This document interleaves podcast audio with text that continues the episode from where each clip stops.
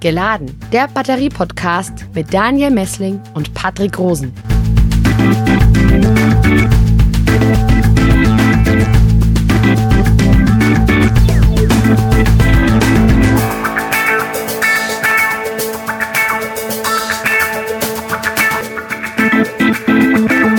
Hallo und herzlich willkommen zu einer neuen Folge des Batterie-Podcasts Geladen. Hallo Patrick.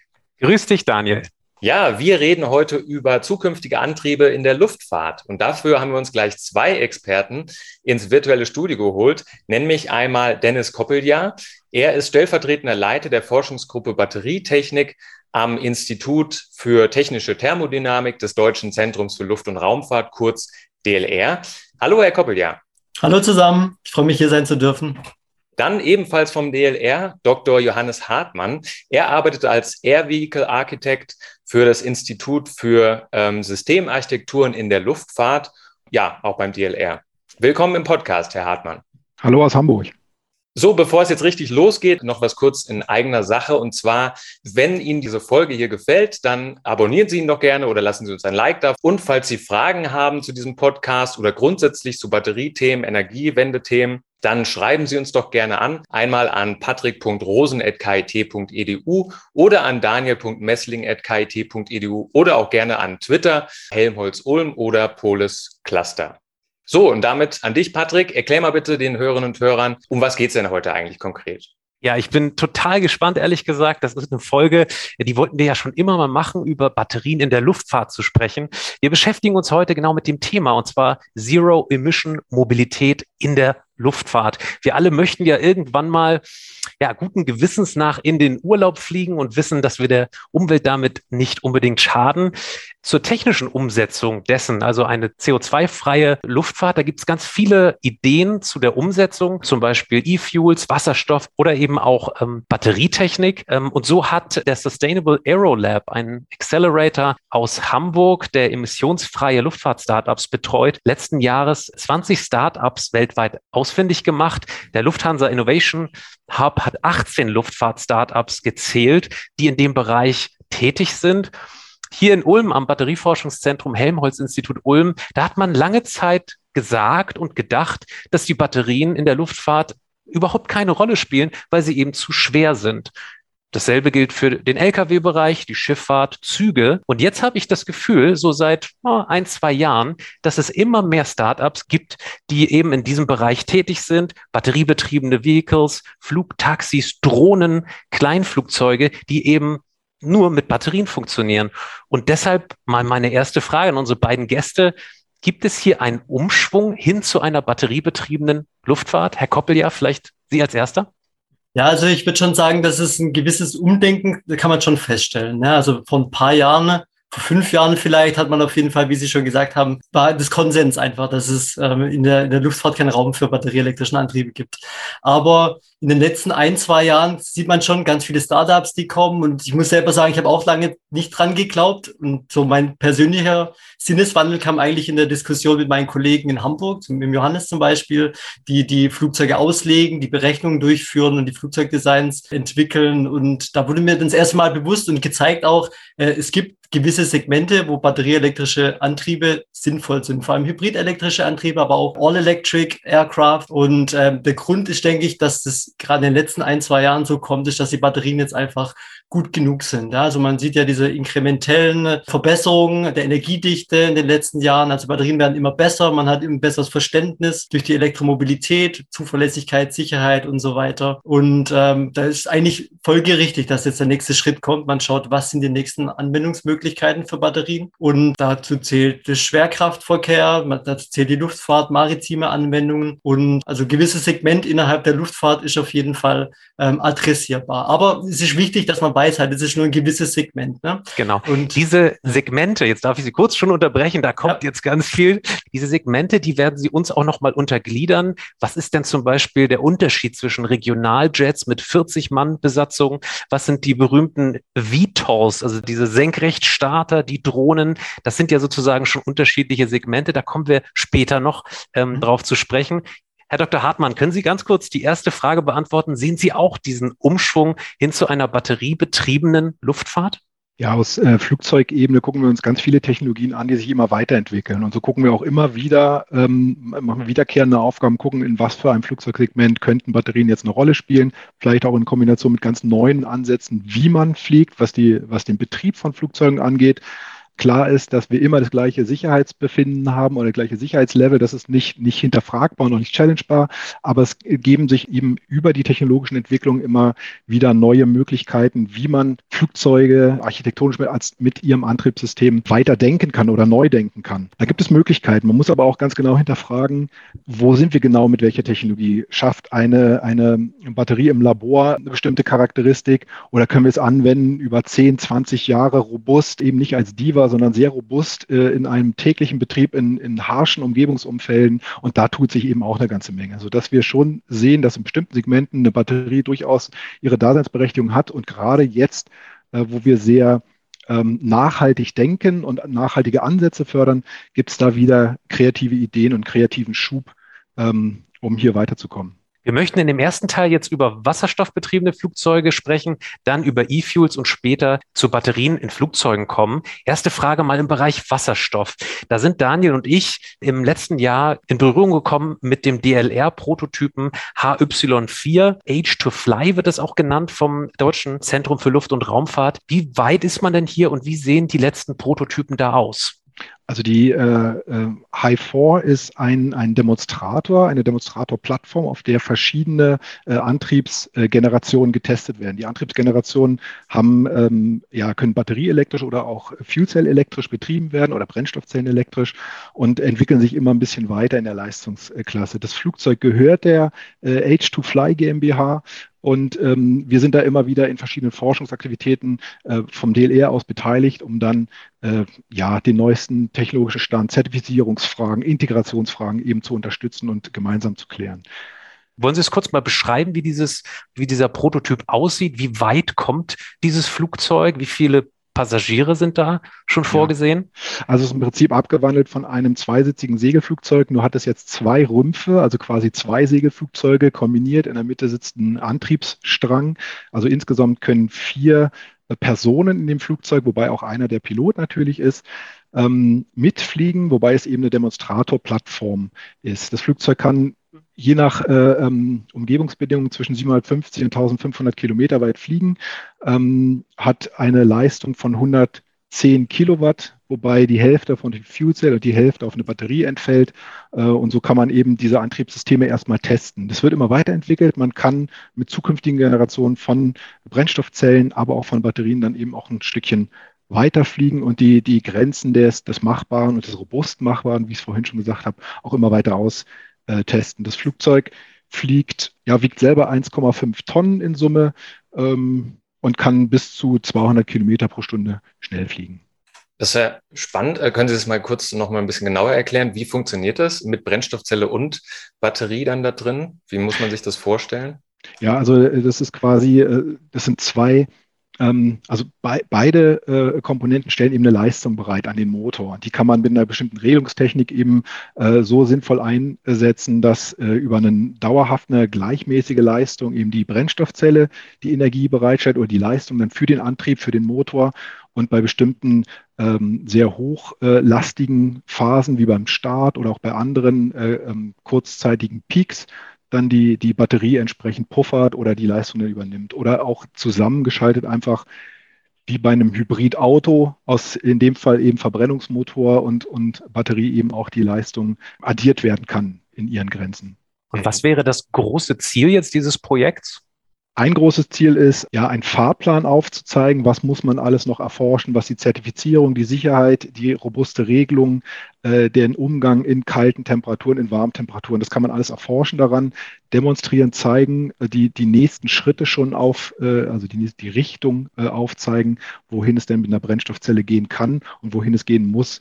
Äh, das kann man einmal aus der Perspektive des Technologiepushs. Ich habe meine Brennstoffzelle und will die einsetzen. Was sind denn die möglichen Produkte, die man dadurch betreiben kann? Auf der anderen Seite kann man aber auch gucken, okay, ich möchte einen bestimmten Marktsegment abdecken. Was muss denn die Brennstoffzelle können? Und was sind die Parameter an der Brennstoffzelle, die ich dann da anfassen kann? Kommen wir mal ein bisschen äh, allgemeiner zu Wasserstoffflugzeugen. Ähm, wie ist denn da so im Moment der Stand der Technik oder was, was wird da vielleicht aus Ihrer Sicht kommen und ähm, wie wird das genau funktionieren dann?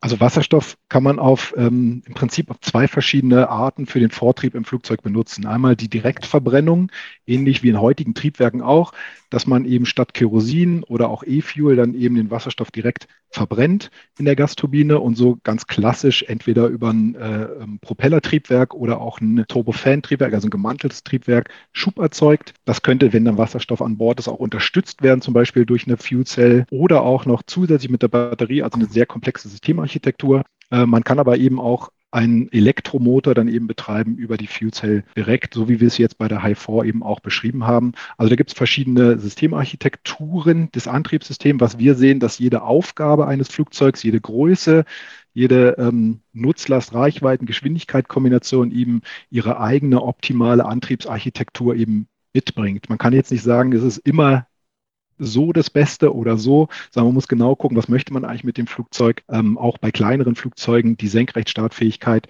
wie kann man diese Leistung realisieren. Da gibt es jetzt nicht den, den One-Hit-Wonder oder One-Fits-All-Lösung sozusagen, sondern man muss da schon genau auf die Architektur und die Aufgaben gucken und dann entsprechend mhm. die Möglichkeiten zusammenstellen. Aber gibt es trotzdem ähm, äh, grundsätzlich für Wasserstoffflugzeuge Vor- und Nachteile, die die Technologie einfach hat gegenüber dann den anderen Antrieben, über die wir noch reden werden? Ja, der ähm, Vorteil gegenüber fossilem Kerosin ist erstmal, dass man Wasserstoff grundsätzlich in, ja, grün herstellen kann aus erneuerbaren Energien, sodass man den äh, also quasi CO2-frei fliegen kann.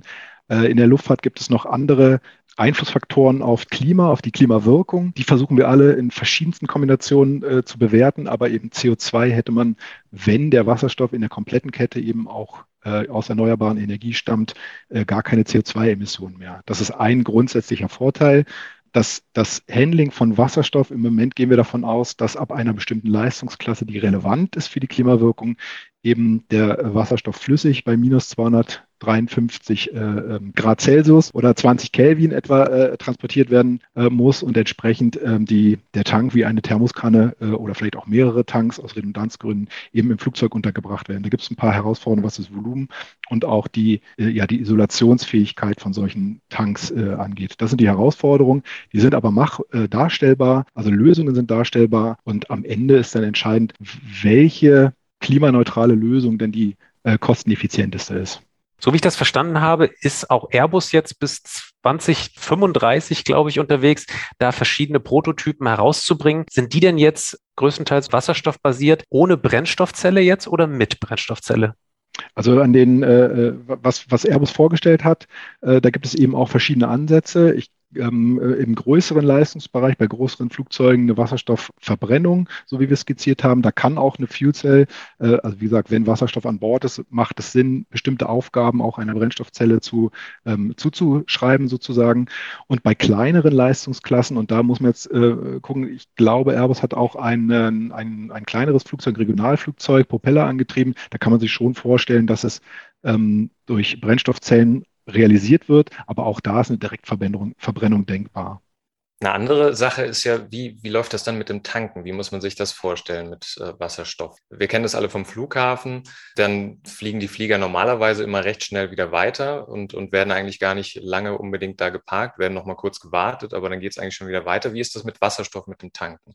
Im Prinzip erstmal ähnlich. Ähm, also die, äh, im, in Wasserstoff steckt pro Masse mehr Energie. Das heißt, man muss weniger Masse eigentlich bewegen beim Tanken. Das kommt dem zugute. Allerdings sind die Temperatur, das Temperaturniveaus viel geringer. Ähm, da muss man dann eventuell auch äh, den, den Tank vorher, der darf nicht verunreinigt sein, das muss vorher vielleicht gespült werden. Das ist aber alles keine große Herausforderung, weil man sowieso ein neues Tanksystem am Flughafen etablieren muss und damit zum Beispiel auch die Durchmesser größer äh, gestalten kann, um eben in gleicher Zeit im Prinzip die gleiche Energiemenge, also weniger Masse, weil ja Wasserstoff leichter ist, auch ins Flugzeug zu bringen. Da sehen wir im, im Moment keine, keine ähm, unlösbare Aufgabe, gerade vor dem Hintergrund, dass diese Schnittstellen neu definiert werden müssen für die Luftfahrt und das eben auch die Chance bietet, entsprechend den Anforderungen, die, ähm, was die, die sogenannte Turnaround-Zeit, also die Umkehrzeit am Flughafen angeht, dass das in der gleichen Zeit äh, bewerkstelligt werden kann, um auch da natürlich einen kosteneffizienten Betrieb für die Airline sicherzustellen. Ich glaube, so ein, eine große Baustelle sind ja tatsächlich die Tanks für diesen Wasserstoff im Flugzeug. Was sind denn da die, der Stand der letzten Entwicklungen? Ja, da äh, kann man einmal in die, ähm, in die Raumfahrt, also quasi gucken, was, was, was man an Rocket Science ins Flugzeug bringen kann. Ähm, also quasi ähm, ja, sehr leichte Tanks, die dann eine Schaumisolierung haben beispielsweise. Ähm, da ist nur die Frage, ne, eine Rakete, die äh, wird einmal genutzt oder eben jetzt neuerdings auch mehrmals. Aber mit Wasserstoff kennen wir häufig den Fall, dass äh, eine Rakete eben einmal äh, die Erde verlässt, die Erdumlaufbahn, und das natürlich ganz andere Anforderungen mit sich bringt als ein Flugzeug, was über 20, 25 Jahre jeden Tag mehrere Umläufe ähm, äh, erbringen muss. Das heißt, ähm, solche äh, Systeme sind denkbar. Im Moment gehen wir aber von einer vakuumisolierten äh, Schicht zwischen zwei ja, Hüllen aus, die dann eben die, die Wärme oder die geringe Wärmeleitfähigkeit, die Isolierung, die thermische Isolierung dann sicherstellt. Mich würde natürlich nochmal tierisch interessieren, wie das eigentlich mit dem Thema Sicherheit äh, und Wasserstoff an Bord ist. Mein erster Gedanke gerade bei Rocket Science, Sie haben es gerade gesagt, es darf auf keinen Fall ein Passagierflugzeug explodieren. Das ja. ist klar. Also wie sicher sind diese wasserstoffbetriebenen Flugzeuge? Also ähm, das ist so, in der Luftfahrt ist es mindestens genauso sicher wie heute der Betrieb auch ist, wenn nicht noch sicherer. Und die Haus Herausforderung dabei ist einfach nur die entsprechenden äh, Vorkehrungen zu treffen. Das kann aus Flugzeugentwerfersicht einen Einfluss auf die Masse haben, vielleicht auch auf Kosten, aber das ist alles beherrschbar. Da gibt es jetzt keine besonderen Punkte, wo man sagt, das geht überhaupt nicht. Natürlich muss das alles beherrschbar sein und es muss auch jederzeit von jedem sozusagen, der in diesem, in diesem, ähm, in dieser Umgebung arbeitet später, ob es jetzt am Flughafen, der Pilot, äh, die Passagiere müssen das, äh, äh, da muss es kein Training für geben, natürlich nicht. Ne? Also Sicherheit ist da nicht verhandelbar und es ist quasi garantiert und äh, die Luftfahrtindustrie arbeitet dann eben an entsprechenden Lösungen, die genau das sicherstellen. Super, dann schließen wir diesen Bereich äh, Wasserstoff ab. An dieser Stelle würde ich gerne ein bisschen Werbung machen für einen befreundeten Podcast. Und zwar ist das der Clean Electric Podcast, einer der erfolgreichsten Elektromobilitätspodcasts in Deutschland. Und unter den Machern dieses Teams sind ebenfalls Zuhörer dieses Podcasts, was dazu geführt hat, dass ähm, unser Institutsleiter, Professor Maximilian Fichtner, eine eigene Folge ähm, mit den Clean Electric Leuten aufgenommen hat. Die ist in diesem Podcast nochmal verlinkt. Der Talk ist sehr zu empfehlen und wie immer sehr aufschlussreich, auch beim Thema E-Fuels. Damit beschäftigen wir uns nämlich jetzt. Äh, Herr Dr. Hartmann, es wird ja oft gesagt, dass auch E-Fuels eines Tages äh, das derzeitige Flugkerosin ersetzen könnten. Sehen Sie das auch als realistisch an? Also ähm, was ja Batterien, Wasserstoff und E-Fuels gemein haben, ist, ist, dass erstmal die Basis auf, erneuerbaren, auf erneuerbarer Energie beruht. Das heißt, es wird erneuerbare Energie genutzt, um dann im Flugzeug letztendlich Vortrieb zu erzeugen. Und die Wege dafür sind, sind vielfältig, auch vielfältige Kombinationen sind möglich. Ähm, E-Fuels ähm, brauchen in der Prozesskette eben auch Wasserstoff, also als Power-to-Liquid-Variante ähm, und eine weitere, ich sag mal, Veredelungsstufe oder eine, eine weitere Prozessstufe wäre eben dann ähm, über ähm, ja, ähm, Kohlenstoffatome letztendlich, Kohlenwasserstoffatome eh wieder ins Flugzeug zu bringen, so ähnlich wie es Kerosin ist, also als, ähm, synthetisches Kerosin, äh, E-Fuel, äh, Power to Liquid. Ähm, das hat natürlich seine Daseinsberechtigung, ist in der Prozesskette länger. Am Ende ist es von der Klimawirkung, kann man das über Technologien Ver im Verbrennungsprozess sehr ähnlich äh, wirksam machen wie ähm, Wasserstoff oder auch eine, eine, Brennstoffzelle. Also sehr, sehr geringe Klimawirkung am Ende realisieren. Und ein Punkt ist dann, was wir noch, ähm, was wir untersuchen gerade, ist, ähm, wie, wie ist denn die Kostenstruktur von all diesen äh, möglichen Optionen? Ist das dann überhaupt sinnvoll? Also wenn sowieso Wasserstoff dafür benötigt wird, kann man den Wasserstoff dann nicht gleich äh, für ein Wasserstoffflugzeug, für eine Brennstoffzelle benutzen? Also da das ist genau die, die Kernfrage, die Sie jetzt eigentlich, was ist die beste Lösung? Wir haben ja im Moment fliegen 25, 26.000 Flugzeuge äh, in der Welt. Und wenn ich jetzt eine, wenn, wenn, wenn Airbus, wenn Boeing sich entschließen, wir, wir, wir, wir bieten eine neue Lösung, die zum Beispiel auf Wasserstoff oder auch eine andere Lösung äh, basiert, dann dauert es eine gewisse Weile, bis, bis all diese Flugzeuge ersetzt und erneuert sind. Ne? Das heißt, man muss auch immer eine Lösung schon mitdenken, was passiert eigentlich mit der fliegenden Flotte. Und da bietet sich eben an, das Flugzeug nicht komplett umzumodeln. Das würde auch gar nicht wirtschaftlich rentieren, sondern dann eben mit einem, also auf, auf Flugzeugseite eben keine Änderung zu haben, sondern die Änderung aus dem, äh, in dem Energiesektor oder die Bereitstellung, die ganze Prozesskette auf dem Energiesektor zu verlagern, sage ich mal, und das Flugzeug so zu betreiben, äh, wie es bisher auch betrieben wird, mit ähm, synthetischen Kerosin. Das hat natürlich einen, einen Charme. Ähm, wobei genau das Gleiche ist jetzt, also Sie können jetzt diese, diesen Trade fahren, wo muss ich diese Infrastruktur anpassen? Am Flugzeug, am Flughafen oder im Energiesektor? Ähm, beide Lösungen sind aus unserer Sicht im Moment eben noch äh, recht gleichwertig. Vielleicht nochmal kurz zur Preisfrage zurückzukommen. Ich habe in Vorbereitung auf diesen Podcast einfach mal eingegeben, was kostet denn ein Liter Flugbenzin? Da sind wir im Moment ungefähr Flugkerosin bei ungefähr 40 Cent. E-Fuels gibt es ja in der Form tatsächlich noch gar nicht so von der Stange zu kaufen, aber tatsächlich spricht man da so mal fünf bis mal sieben in dem Preis. Da gibt es ein Wuppertal-Institut für Klima, Umwelt und Energie, die prognostizieren einen Preis für 2030 bei ungefähr zwei Euro 30. Also wir müssen uns wahrscheinlich in jedem Fall darauf ähm, ja, einstellen, dass das viel teurer in der Luftfahrt wird als das herkömmliche Flugkerosin, oder? Also die, die Energiekosten sind ein Teil der Betriebskosten einer Airline. Ähm, ja, das hängt jetzt auch ein bisschen auch noch von dem Strompreis ab, auch weltweit, was passiert. Also es ist ganz schwer vorherzusagen, deswegen auch diese Schwankung in dem Faktor. Ähm, so, so, so einfach und billig wie heute, ohne, ähm, ich sag mal, ohne CO2-Steuern, äh, äh ähm, kann es sein, dass die Energie nicht äh, zur Verfügung gestellt wird. Also sehr wahrscheinlich. Nur man kann natürlich auch noch gucken, was man an den anderen Faktoren der Betriebskosten einer Airline schrauben kann. Also die, der, der, der Flugzeugpreis ist da eine Sache, die Abschreibung.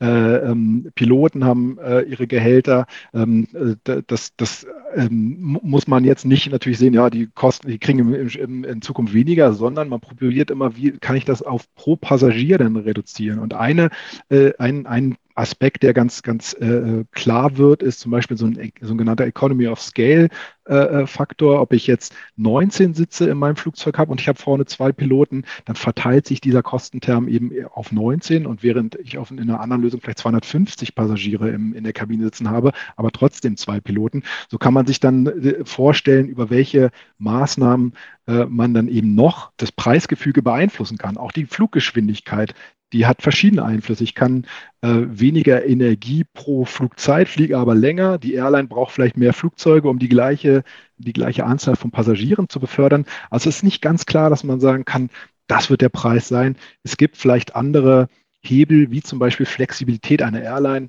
Eine Airline kann heute ähm, auch wieder so One Fits All, ein Flugzeug, damit fliege ich alle meine, meine Routen. Vielleicht muss man da an der Komplexität, an der, an der äh, Flexibilität ein bisschen schrauben, dass man sagt, für den einen Teil habe ich immer das Gerät, für den anderen Teil das. Und dann muss es nicht zwangsläufig dazu führen, dass der, dass der Flugbetrieb teurer wird. Dann steigen wir doch beim Wort jetzt mal in diese unterschiedlichen Sektoren ein. Herr Koppel, ja, jetzt werden Sie eingewechselt ins Gespräch. Wir möchten über Batterien in Flugzeugen sprechen und ganz grundsätzlich kommt mir da in den Kopf, bietet sich das überhaupt an, Batterien als Antriebe für Flugzeuge zu verwenden? Wie gesagt, am Anfang habe ich es ja schon mal erwähnt. Ist das nicht viel zu schwer? Ist das Gewicht als kritischer Parameter in der Luftfahrt nicht viel zu wichtig? Kann das überhaupt funktionieren? Ja, also Sie sagen schon richtig, das Gewicht der Batterien ist schon der limitierende Faktor im Endeffekt. Also deswegen, das ist auch der Grund, weshalb gewisse Segmente besser geeignet sind, andere komplett unrealistisch sind für den Einsatz von Batterien. Aber im Prinzip, wenn man sich jetzt überlegt, wie ein Flugzeug funktioniert, wie es in die Luft zu kriegen ist, dann braucht man eine hohe Leistung beim Start zum Beschleunigen, bis das Flugzeug schnell genug ist und abheben kann. Ähm, Leistungsdichte haben Batterien relativ hohe, das können sie leisten. Und im, im Flug hat man halt eine gewisse, eine geringere Leistung, benötigt diese aber über den gesamt, über die gesamte Reichweite, den gesamten Flug. Ne? Und somit skaliert eigentlich die Reichweite mit dem Energieinhalt der Batterie. Na, also kann man sich schon vorstellen, dass man von der Reichweite auf jeden Fall limitiert ist. Im Flugzeug oder im Elektroauto kann man zum Beispiel so machen, dass man einfach eine größere Batterie einbaut. Das geht im, im, im Elektroauto, weil die ähm, vom Bauraum limitiert sind. Ja, das heißt, ähm, bei verschiedenen Modellen gibt es ja dann verschiedene Ausführungen mit verschiedenen Reichweiten. Im Gegensatz dazu ist das Flugzeug halt masselimitiert. Ne? Also man kann nicht einfach eine größere Batterie einbauen, sondern man ähm, ja, ab einem gewissen Punkt fliegt das Flugzeug nicht mehr und es ist nicht mehr sicher zu fliegen. Deswegen ist man da schon von, von der Masse dann limitiert. Normalerweise sind es dann so maximal 50 Prozent der Gesamtmasse kann die Batterie schon ausmachen, aber man braucht ja auch noch den Payload, das heißt Passagiere, die mitfliegen sollen oder Gepäck und Dinge, die transportiert werden sollen. Deswegen ähm, gibt es einen gewissen Sweet Spot, wo man, wo man Batterien einsetzen kann, am besten auch hybrid elektrisch, aber alles kann man natürlich nicht elektrifizieren. Wie ist es denn? Welche Flugzeuge können denn heute schon mit Batterien betrieben werden oder zumindest auch so in naher Zukunft und welche vielleicht auch einfach noch gar nicht oder welche auch äh, ja, ist abzusehen, dass das auch nichts wird? Also ähm, was jetzt gerade schon gibt, also es gibt ja diese Transportdrohnen, die auch schon eingesetzt werden. Es gibt, das sieht man auch immer bei den ganzen Ankündigungen, es gibt umgebaute Kleinflugzeuge für vier bis fünf Passagiere, gibt schon, bei dem der Antriebsstrang ausgetauscht wird. Ähm, das erste Flugzeug, elektrische Flugzeug mit Typzulassung ist eigentlich ein Trainingsflugzeug. 2020 war das von Pipistrel. Das ist ähm, für zwei Personen und kann eine Weile lang, also eine halbe Stunde, glaube ich, in der Luft sein. Das ist schon möglich. Und richtig interessant wird es natürlich, ähm, wenn man jetzt die Ankündigungen ähm, ja, wenn man da ein bisschen, bisschen die Ankündigungen liest, da geht es dann meistens immer um kleine Commuter, also Zubringerflugzeuge, neun Passagiere, 19 Passagiere, liest man immer wieder, das hat mit der Zertifizierung zu tun. Also so kleine Flugzeuge sind natürlich leichter zu zertifizieren. Wenn es über 19 Passagiere geht, dann ist schon wieder schwieriger in der Zertifizierung. Aber prinzipiell können auch größere Flugzeuge dann elektrifiziert werden, batterieelektrisch, weil ähm, die, die Größe skaliert schon ganz gut mit, ähm, mit, mit den Batterien. Also man kann größere Flugzeuge bauen, macht die Batterie größer und der, der ähm, Anteil der Batterie am Gesamtgewicht ist relativ konstant dabei. Das Problem ist eher halt die Reichweite. Ne? Also da gibt's dann, da muss man dann schauen, dass halt irgendwann, wenn man das Flugzeug immer größer macht, passt die, die Anzahl der Passagiere nicht mehr zur Reichweite. Jetzt sind wir äh, ein Batterie-Podcast. Äh, das heißt, wir interessieren uns natürlich auch besonders jetzt für die Batterie. Was sind das denn konkret für Batteriechemien dann in, in den Flugzeugen? Ähm, wie sehen diese Batterien genau aus? Was ist das für ein Typ, für eine Art? Ähm, ja, also jetzt wenn man wieder bei den An Ankündigungen bleibt, die, die gerade gemacht werden, wenn die jetzt in fünf bis acht Jahren oder ja, zertifiziert sein wollen, dann müssen die natürlich auch mit einer Zelltechnologie arbeiten, die jetzt schon entweder auf dem Markt ist oder diese zumindest über Partner als Prototypen bekommen. Und das sind, meistens sind es schon noch Lithium-Ionen-Batterien.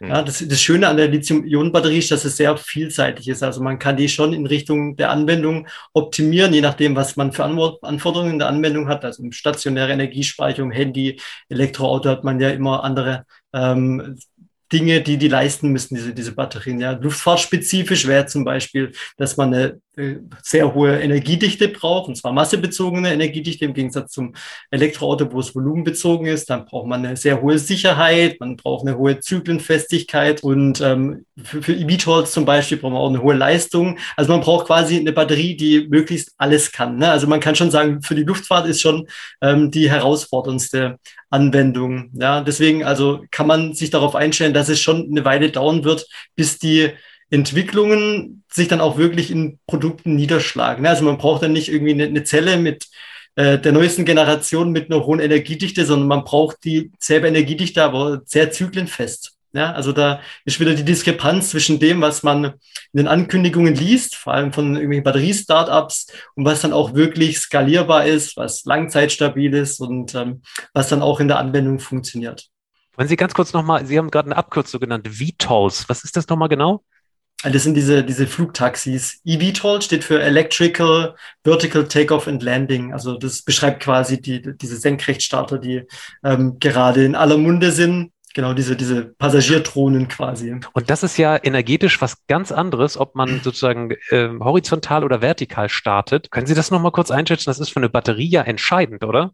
Ja, also man kann schon sagen, da sind die Anforderungen noch mal ein Stück knackiger, ne? weil man nicht nur diese hohe Energiedichte benötigt für die Reichweite, sondern man braucht auch sehr hohe Leistungsdichte beim Start und bei der Landung. Ne? Bei der Landung hat man einen niedrigen SOC, also ähm, der Ladezustand ist recht niedrig, da ist nochmal schwieriger, diese hohe Leistung aufzubringen. Und normalerweise sind es auch immer Antagonisten, ja, Hochenergiebatterien gibt's, Hochleistungsbatterien.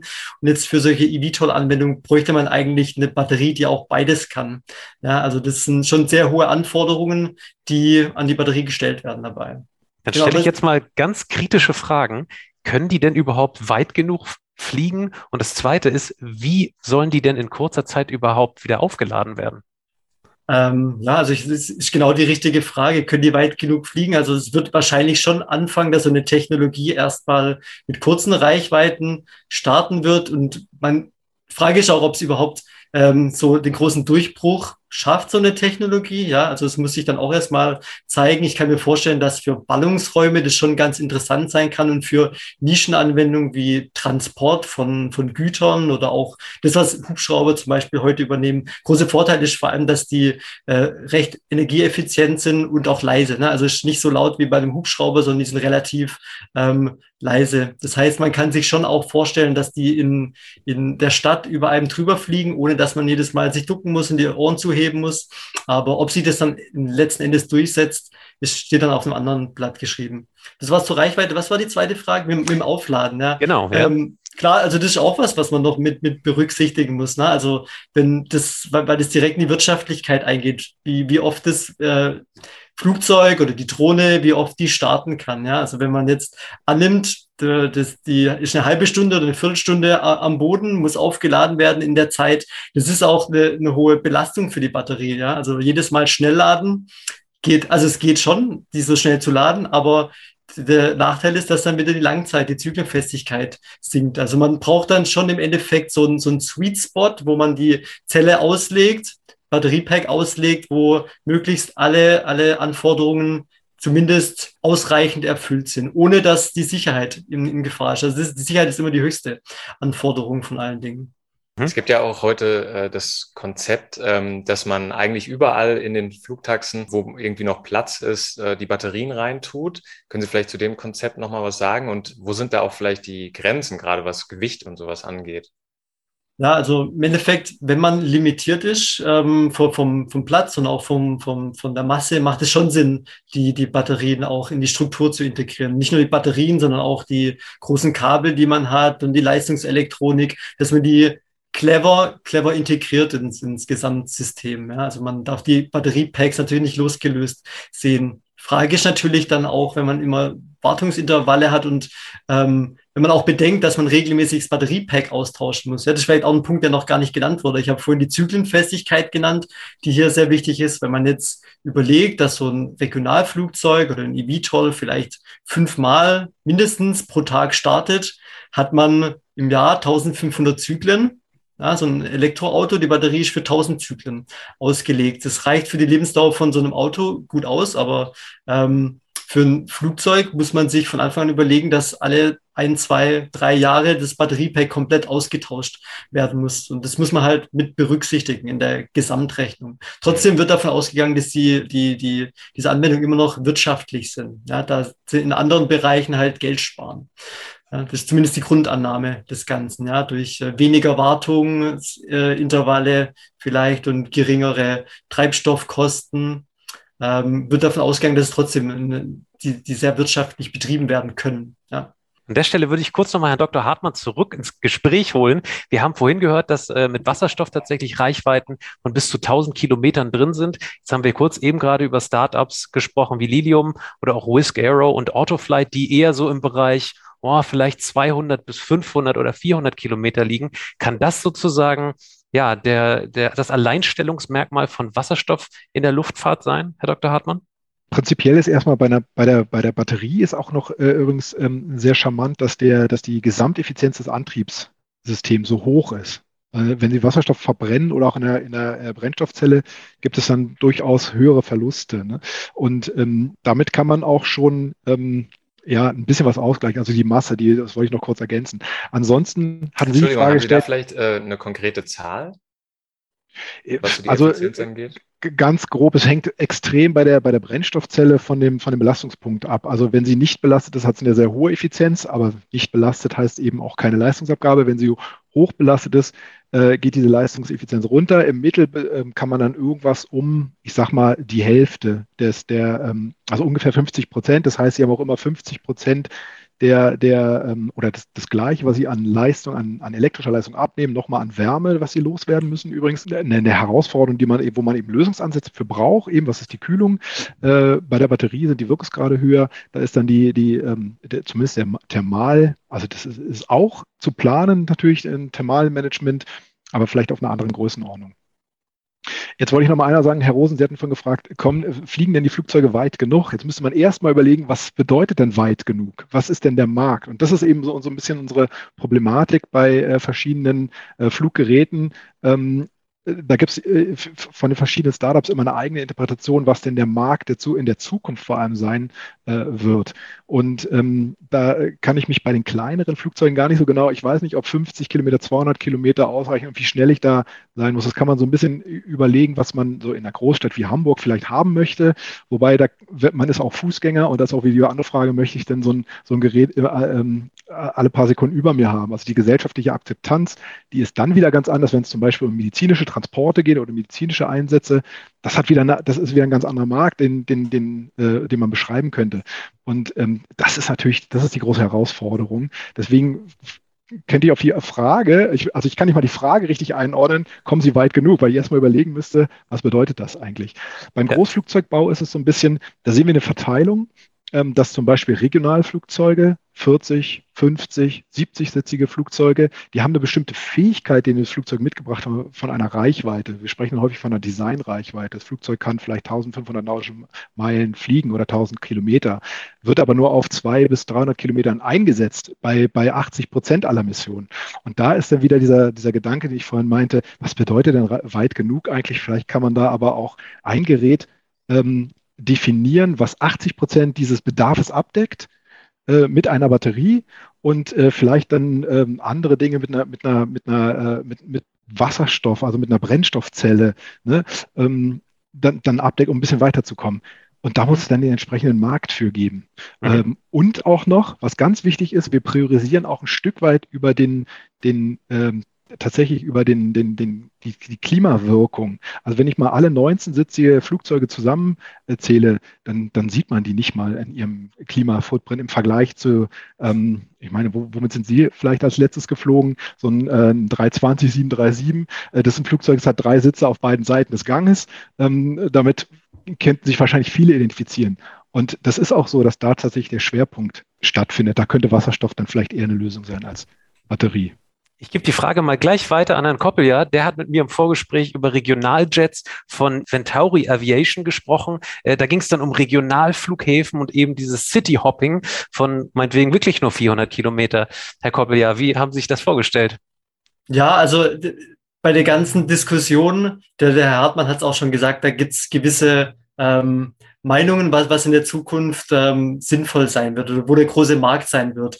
Und ähm, die ganze Grundannahme habe ich ja schon erwähnt, ist, dass es dadurch eine ganz andere Mobilität möglich sein könnte, dadurch, dass man halt diese, ähm, diese batterieelektrischen Flugzeuge hat, die eine ganz andere Wirtschaftlichkeit haben. Ja, also wo die kleinen Flugzeuge so die Annahme schon ähm, wirtschaftlich betrieben werden können, rentabel sind durch ja, geringere Betriebskosten zum Beispiel, wodurch sich dann auch Flüge, wodurch Flüge rentabel sind, von Regionalflughafen zu Regionalflughafen zum Beispiel, die derzeit nicht rentabel sind und die es deswegen nicht gibt, wo man dadurch dann bestimmte Regionen wieder aufleben lassen kann, die ein bisschen abgeschnitten sind, wo keine Flüge hin, äh, wo keine Züge hinfahren oder gerade auch in Skandinavien vielleicht, das ganze Thema ist ja dort auch sehr präsent, auch äh, politisch getrieben, wo es dann auch verschiedene Regionen gibt, wo halt schwer erreichbar sind. Für sowas ist es vor allem vielleicht interessant, also für ähm, Märkte, die noch gar nicht da sind, vielleicht. Ja? Also das ist, da, das ist die Grundannahme von der, von der ganzen Diskussion,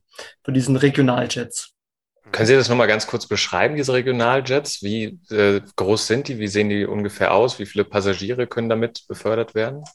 Ähm, ja, also es gibt ja verschiedene Klassen von, von Flugzeugen. Ja, es gibt diese Commuter-Flugzeuge, Zubringerflugzeuge, die bis 19 Passagiere einsetzbar sind. Also das sind die, die gerade äh, vielen Ankündigungen zu sehen sind. Und diese Regionalflugzeuge sind noch mal ein Stück größer. Ich glaube bis 70 Passagiere, Johannes.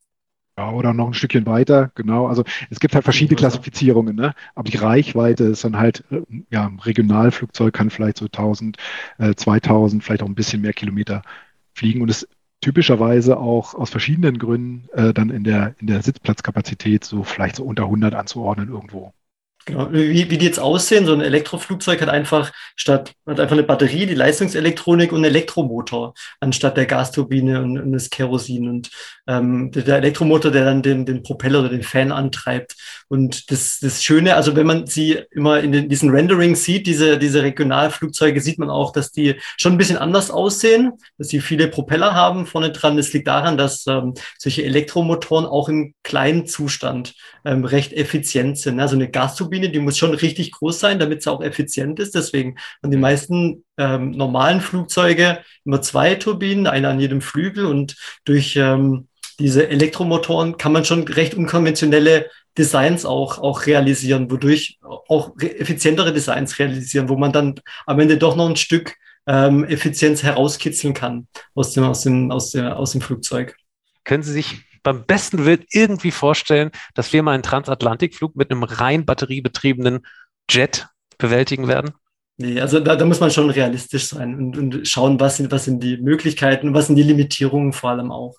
Ja, also es gibt ja die Roadmaps von den, von den Zellentwicklern. Wir wissen ja, was realistischerweise ähm, die, die Energiedichten sind, die man mit den verschiedenen Technologien erreichen kann. Also gerade mal irgendwie gehen wir auf, Zellebene Richtung 300 Wattstunden pro Kilogramm mit Lithium-Ionen. Da kann man schon noch ein bisschen was rausholen, bis 400 Wattstunden pro Kilogramm mit Lithium-Ionen. Dann müsste man dann schon mit Lithium-Metall arbeiten, Solid State, um dann noch ein bisschen höher zu kommen und mit Lithium-Schwefel dann 600 Wattstunden pro Kilogramm. Arg viel mehr gibt's dann halt nicht. Ja? Also es gibt dann noch Technologien vielleicht, die gerade Primärbatterien sind, wo man halt die nicht reversibel sind. Wenn man die irgendwie auf lange Sicht reversibel hinbekommen könnte, ja, dann wären auch 800 Wattstunden pro Kilogramm drin. Aber selbst das reicht nicht aus, um solche, um solche großen Airliner zu betreiben. Also wir werden schon in diesem regional bis Narrow Body, also solche ähm, Jets, die vielleicht bis nach Mallorca fliegen, kann man schon ähm, zumindest hybrid elektrisch ähm, adressieren, wo dann der Großteil des Fluges elektrisch ähm, stattfindet und der Rest vielleicht über so einen Range Extender mit Wasserstoff oder mit E-Kerosin dann adressierbar ist. Genau, aber ja, im, also wir, wir haben auch Rechnungen intern im DLR, dass vielleicht ähm, von, von CO2-Emissionen 20 Prozent, je nach, je nach äh, Energiedichte, bis 30 Prozent der CO2-Emissionen vielleicht adressierbar wären mittels batterieelektrischen und hybridelektrischen Flugzeugen. Aber für die großen, dicken Bretter braucht man dann schon Wasserstoff oder die E-Fuels oder Biofuels. Korrigiere mich, wenn, wenn ich was Falsches gesagt habe, Johannes. Ja, das äh, passt schon. Ein, ein interessantes Konzept ist eben vielleicht noch zur Ergänzung. Ähm, eine, eine, eine nominale Reichweite von einem Flugzeug, meinetwegen 500 Kilometer, könnte man vielleicht heute mit heutiger Zelltechnologie realisieren. Äh, das Problem ist nur, dass ganz oft eben Reserven vorgehalten werden müssen für Eventualitäten. Sie können eben nicht mit dem Flugzeug einfach rechts ranfahren und parken und vielleicht auch mal äh, hinter die Leitplanke gehen. Ne? Das heißt, Sie müssen für alle Eventualitäten Reserven vorhalten. Und ähm, wenn man das konsequent macht mit einer Batterie, einem rein äh, batterieelektrischen Flugzeug, dann bleibt eben im besten Fall vielleicht noch eine Reichweite übrig, die eben nicht operationell nutzbar ist dann irgendwie. Da gibt es aber dann äh, deswegen dieses hybrid-elektrische Konzept, vielleicht das nochmal ganz kurz aufzugreifen, wenn ich diese Reserven, die normalerweise im Flugzeug verbleiben, eben nicht über so eine, in dem Fall schwere Batterie, ähm, ähm, mit, ich sag mal, schleppen muss, dann kann ich eben diese Vorteile von beiden Antriebsarten äh, kombinieren. Also diese hervorragende Antriebseffizienz, die unschlagbare Antriebseffizienz, wenn ich die Masse jetzt mal rausklammer, äh, von so einem Antriebsstrang, äh, Batterie, Powerelektronik, Motor, Propeller, die ist eben, die ist eben so unglaublich, äh, äh, die macht so unglaublich spannend. Ähm, und wenn ich aber alles, was ich, was ich eventuell gar nicht brauche in Form von konventioneller äh, Energie, in Form von E-Kerosin, ähm, also flüssige äh, ähm, chemische Energiespeicher mitnehme, dann kann, dann kann man in den meisten Fällen und auch eben, was ich vorhin meinte mit dieser Verteilung, ähm, dann kann ich vielleicht 70, 60, 80 Prozent meiner Mission voll elektrisch fliegen für so ein Regionalflugzeug. Äh, das, und an diesen Konzepten, da macht es gerade unglaublich Spaß, da äh, die, die Welt zu entdecken, unsere Methodenapparate darauf vorzubereiten, dass sie das eben auch genau äh, aussagen können. Also das, die, die Zeit, ne, weil Sie vorhin meinten, Sie wären Umschwung äh, in der Luftfahrt. Also die, einfach diese, diese, diese, diese Öffnung des, des äh, Designraums, des, des, des Auslegungsraums von Flugzeugen, der macht es einfach so extrem äh, spannend, da auf neue Ideen zu kommen. Aber dann bleiben wir doch kurz dabei. Als letzte Frage an Sie, Herr Dr. Hartmann. Malen Sie doch mal das Bild von 2030, 35. Welche Antriebsarten und, und Flugobjekte sozusagen werden wir da sehen? Wenn Sie mal ganz spekulativ sind, ich weiß, Wissenschaftler machen das ungern, aber ähm, malen Sie doch mal so ein Bild von in zehn Jahren. Wie sieht da der Luftverkehr aus? Also äh, der, der, ich konzentriere mich mal so ein bisschen auf den relevanten Luftverkehr. Ich kann mir vorstellen, dass ich vielleicht einmal im Jahr äh, über den Atlantik fliegen möchte, zum Beispiel oder auch woanders hin. Äh, und ähm, vielleicht ein paar mehr, ein paar Mal mehr im Jahr ähm, ja, einen Mittelstreckenflug, also vielleicht äh, innerhalb von Europas, damit man auch diesen Spirit, ich fühle mich in Europa zu Hause, mindestens vielleicht eigentlich sogar auf der Welt, da kommt dieser Mobilitätsdrang her. Äh, wenn ich das mal so im Hinterkopf behalte, dann kann ich mir schon vorstellen, dass man vielleicht über Wasserstoff, aber auch mit E-Fuels dann sehr viel ähm, sehr, sehr kosteneffizient und genauso sicher wie heute von A nach B fliegt. Ich kann mir vorstellen, dass ich mal über mein ähm, Solardach auf, auf, dem, auf dem Haus oder vielleicht auch ein angemietetes Solardach, eine Solarfläche, vielleicht in eine Energiecloud eine gewisse Energiemenge lade, 1500 Kilowattstunden brauche ich, um über den Atlantik zu kommen.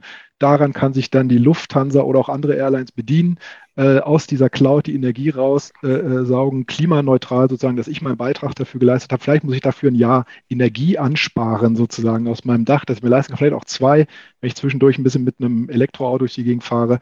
Und dann kann ich mit, mit sehr äh, gutem Gewissen auch ähm, vielleicht die Welt noch ein Stückchen weiter am anderen Ende des, Atlant äh, des Atlantiks entdecken. Und die Batterie wird da in Sicherheit, mit Sicherheit auch in irgendeiner Form eine Rolle spielen. Und wenn wir bei Herrn Koppeljahrs Regionalflughäfen bleiben, dann müssen wir tatsächlich auch in Zukunft vielleicht kein schlechtes Gewissen mehr haben bei innerdeutschen Flügen, oder Herr Koppeljahr? Wie sehen Sie das? Malen Sie das Bild mal? Ja, also ähm, während äh, Johannes jetzt die großen Flüge adressiert, dann schaue ich mir vielleicht mal an, was im Kleinen passieren kann. Also ich kann mir vorstellen, dass urbane Mobilität auch ein Teil äh, Luftfahrt beinhaltet, also dass man vielleicht vom ähm, wenn man jetzt weit weg vom Flughafen wohnt, dass man so einen kleinen Zubringerflug mit einem eVTOL macht, kann ich mir schon vorstellen, dass es da einen gewissen Markt gibt, dass man ab und zu mal eine, eine Transportdrohne über sich fliegen sieht, auf jeden Fall auch. Und ähm, äh, diese leise sind, ja, nicht störend wirken. Na, da muss man sich wahrscheinlich erstmal dran gewöhnen. Und ähm, das sicherlich auch als Alternative zum Zug ähm, gewisse Regionaljets ähm, Einzug finden, ja, dass es, dass es möglich sein wird. Was dann vielleicht ja, vielleicht ein bisschen kritisch gesehen wird von vielen, weil man ja, ähm, weil jetzt ja alles, äh, weil man eigentlich davon wegkommen will, ne? weil man eigentlich überall mit dem Zug hinkommen will. Aber man muss auch bedenken, dass ähm, Ausbau von den Strecken ähm, Zugstrecken auch ein großer Eingriff in die Natur ist, teuer ist, ähm, dass es ähm, lange, dauert, äh, lang, lange dauert, ja, und dass es häufig auch nicht rentabel ist für gewisse Strecken. Und da sehe ich, dass dann solche Regionalflüge schon sinnvoll sein können, weil man keine zusätzliche Infrastruktur benötigt, ja, weil die nicht so ineffizient sind, wie man denkt. Also wenn die voll besetzt sind, im optimalen Fall, wenn man alles optimal berechnet, dann sind die teilweise ähnlich effizient wie so ein einfach besetztes Elektroauto. Und wenn man mal schaut, sind äh, Autos generell relativ gering besetzt. Wenn man jetzt einen voll besetzten Regionaljet sieht, der ist dann, äh, verbraucht auch nicht arg viel mehr Energie. Also kann ich mir schon vorstellen, dass es einen gewissen Markt und eine, eine gewisse Nische dafür gibt, die, die, die kommen wird. Ja, auf jeden Fall. Ja, das sind äh, spannende Zukunftsaussichten. Wir haben ja ein wiederkehrendes Element in diesem Podcast und zwar dürfen Sie unserem nächsten Gast, Sie haben sich vorhin schon im Vorgespräch geeinigt, dass Herr Koppeljahr das sein wird, ähm, eine Frage stellen. Und zwar wird nächste Folge über Redox Flow Batterien gehen und da sprechen wir mit Dr. Peter Fischer von Fraunhofer. Herr Koppeljahr, was hätten Sie denn für eine Frage, die wir ihm mitnehmen?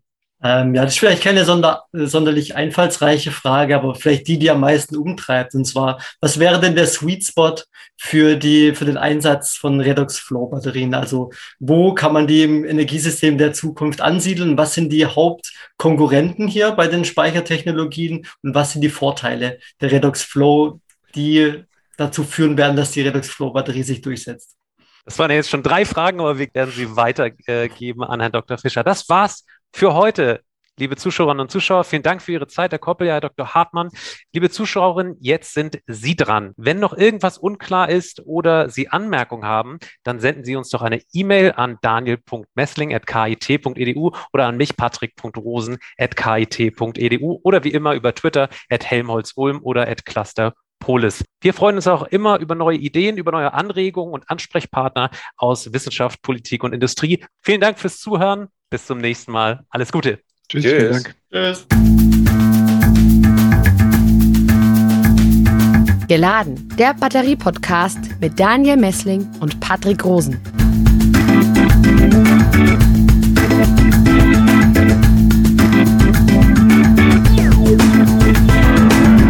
Dieser Podcast wurde produziert vom Center for Electrochemical Energy Storage Ulm und Karlsruhe, kurz Celeste, einer Forschungsplattform des Karlsruher Instituts für Technologie, der Universität Ulm und des Zentrums für Sonnenenergie und Wasserstoffforschung Baden-Württemberg.